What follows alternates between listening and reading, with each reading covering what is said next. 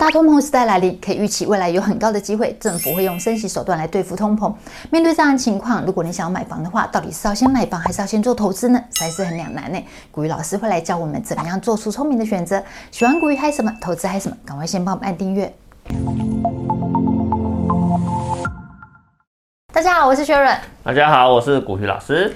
老师，这阵子物价涨得也是有够夸张的，法务部还要稽查物价。你从政府的动作就可以知道说，哦，大家可以明显的感受到物价上涨的压力。嗯。不过薛润好奇啊，现在的物价有可能因为政府出来做一些动作，然后就抑制它不再上涨吗？这部电影叫什么名字？不可能的任务，Mission Impossible。不可能啦！政府都已经这么大动作，而且。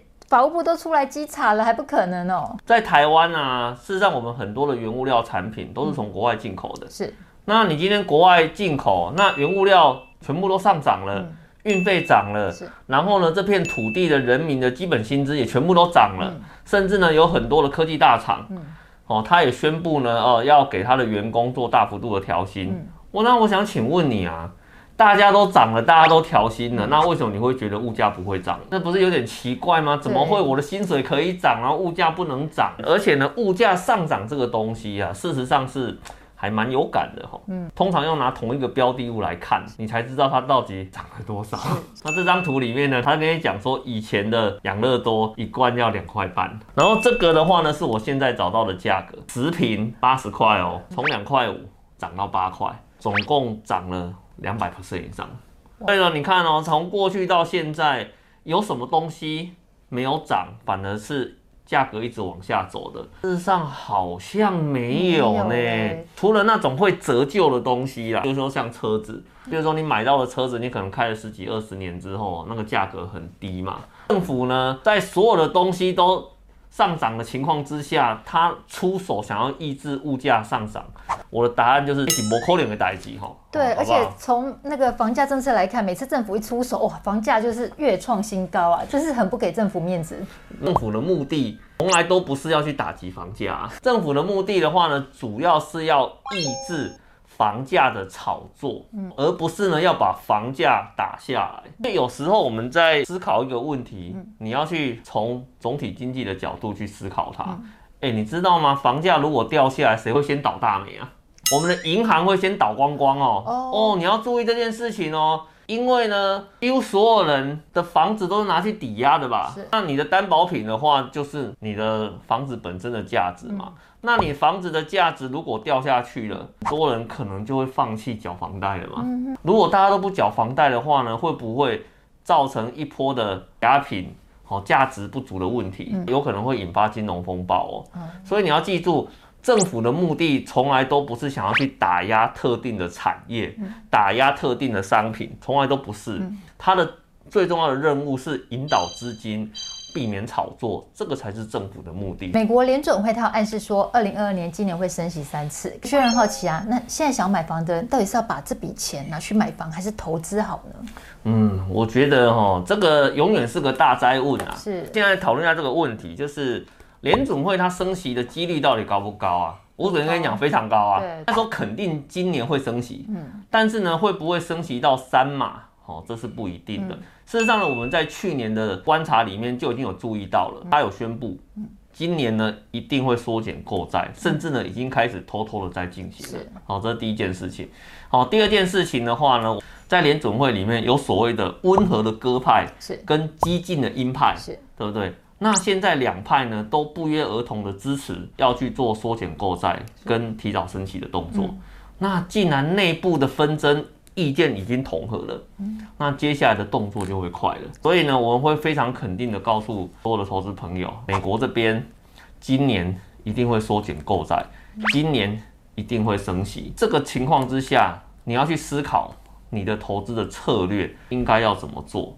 可能有些人会不相信啊，说怎么可能？我钱就一直发一直发，不是很棒吗？那干嘛要把钱缩回去？这样子。好像没什么好处嘛，可是你要想啊，如果呢，他不把这些热钱快点把它缩回去的话呢，它会引发通膨。嗯，塔金里面呢、啊、有一幕呢，哦，受到很大的关注，嗯，就是呢，他揭露了台湾过去曾经发生一件事情，旧台币换新台币，四万换一块。哇，那个就是通膨呢，在完全无法抑制的情况之下，嗯、要重新建立金融秩序哦，就会出现这样子的一个状况。嗯、也就是说呢，你如果呢在通膨的情况下，你没有积极的去做一些投资，你没有积极的去做一些准备，哦，那甚至说呢，你的钱是放在那种不具备抗通膨能力的东西上面，那不好意思啊，一旦这种通膨发生的时候，你什么都保不住。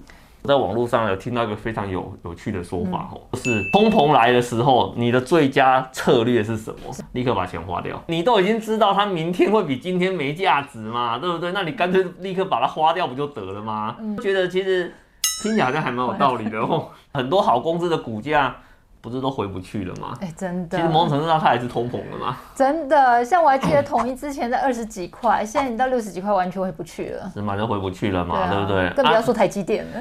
好公司，哦一直能够创造出现金流的话呢，它就具备抗通膨的能力。是，那房子的部分是嘛？房子不是大家都知道它是抗通膨的产品啊？那你都知道通膨会一直发生，但是你却期待政府把房价打趴下去，你不觉得哪里逻辑怪怪的吗？嗯嗯。所以政府它愿意出手去抑制房价的炒作。其实这样子的话，它就已经达到政策性的目的了。嗯，但至于你如果想说房价一千万呢，政府出手之后打趴到五百万，让我去进场买，我觉得你真的是想太多了。其实有时候有人会讲说，老师啊，那个黄金投资，黄金又不会升息，黄金又不能住，我买黄金要干嘛？嗯，但是呢。黄金可以定住你现在的购买力啊！既然它可以定住购买力的话，它某种程度上它也是抗通膨的一个产品嘛。所以我们常常讲说，抗通膨三剑客就是这三个嘛。哦，那你如果今天你要投资，你就可以去考虑去针对这三个东西哦来做投资嘛。那如果投资朋友他选择把钱拿去投资，他目的就是希望能够打败。房价的涨幅嘛，那对于想要打败房价涨幅的这些投资朋友们，老师有什么好的建议方法吗？嗯，打败房价的涨幅吗？嗯、当然是直接买股票啦。就是老师在风传媒那边找到了一个表格资料。好，那这表格资料的话，帮我们标注了过去十年，嗯，二零一一年到二零二一年间，全国各个地方每个地方的它的一个涨跌幅的一个状况。嗯、那你可以发现啊，在过去十年啊。每个地方都涨了吧？对 对，有哪个地方没有涨的？没有啊，全部都涨了。啊在全部都涨的话呢，那我们来看一下谁涨最多？桃园嘛，是哦，桃园呢涨了快六十个 percent 嘛。那基本上你有可能会享受到你的房子在过去十年哦有接近啊六十趴的一个涨幅。是，哎，六十趴涨幅有没有击败通膨？有啊，有击败了，有击败了嘛？因为我们常常会讲说，通膨大概两趴，平均一年是两趴嘛。那既然是两趴，十年过去，那代表你的物价至少涨了百分之二十以上嘛。是。那你看哦，那房子的话呢，涨了百分之六十，那有没有击败通膨？有，有啦，就击败通膨啦，对不对？哦，那你看，如果是全国的话呢？哦，全国就相当于全台湾市场的概念嘛，对不对？那全台湾市场的话呢，平均至少也涨了接近三成。嗯，好，有没有打败通膨？有，有啊，也是打败通膨啊。所以为什么我们常常会讲说房地产可以打败通膨？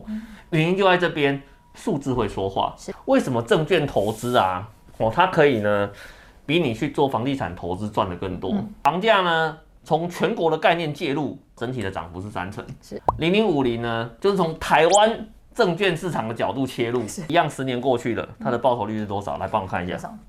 两百三十趴，哇，吓死人嘞！这是全国涨幅里面的大概七倍多哎。如果不喜欢零零五零哦，你喜欢高股息哦，那你可以考虑零零五六啊。那请问一下，零零五六的涨幅是多少？一百一十八趴哎！哇，这数字也实在是很可怕。请问一下，一百一十八有没有击败桃园？有，有，有没有击败全国？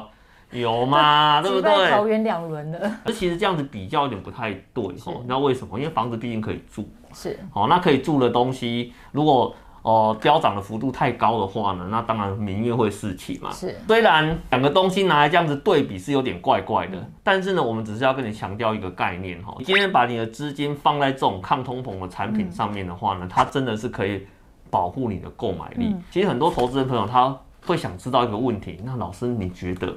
应该是要先买股票好，还是先买房子好呢？分成两个层面，一个是你有房子，一个是没有房子。嗯哼，嗯，你如果没有房子啊，我跟你讲，先买房就对了啦。食衣住行啊，是人的基本需求。是，我们常常在讲说啊，投资啊。应该是在基本需求更上层的一个东西，所以你要先把你的十一住行先搞定了嘛。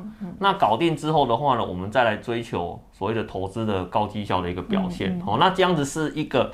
比较稳健的一个做法，对，而且很务实的层面来讲啊，其实很多房东对于年龄稍长的朋友，其实都不太愿意租，对，所以能够趁年轻的时候能够先把房子买起来，还是对之后年老的时候会比较有保障。对，所以你如果呢，今天呢，年轻人，你问我是要先投资还是先买房，嗯，哦，那我们都会建议你，如果你已经有感觉到。你有买房的需求，嗯，那你就是要先买房了，哦，千万不要想太多。那你如果说我现在就是住在家里面，然后呢，那个家里就是会留一栋房子给我，我买不买房都不会影响我后面的决定的话，那当然就是直接投资啦。你想要买房，还是你要做商品的投资，这些都是抗通膨的好的方式。那至于哪一个优先？哦，这是要看你本身的现在的一个比较急迫的需求在哪边哈。那顺着你的需求去做决定，哈，基本上就不会错了。谢谢股鱼老师分享，投资朋友，要是你，你会选择买房还是投资呢？欢迎在影片下方留言告诉我们哦。想要看更多的股鱼嗨什么，投资还什么，赶快帮我们按赞、分享、订阅开启下面小铃铛，要记得按全部开启，才会收到我们最新的影片讯息。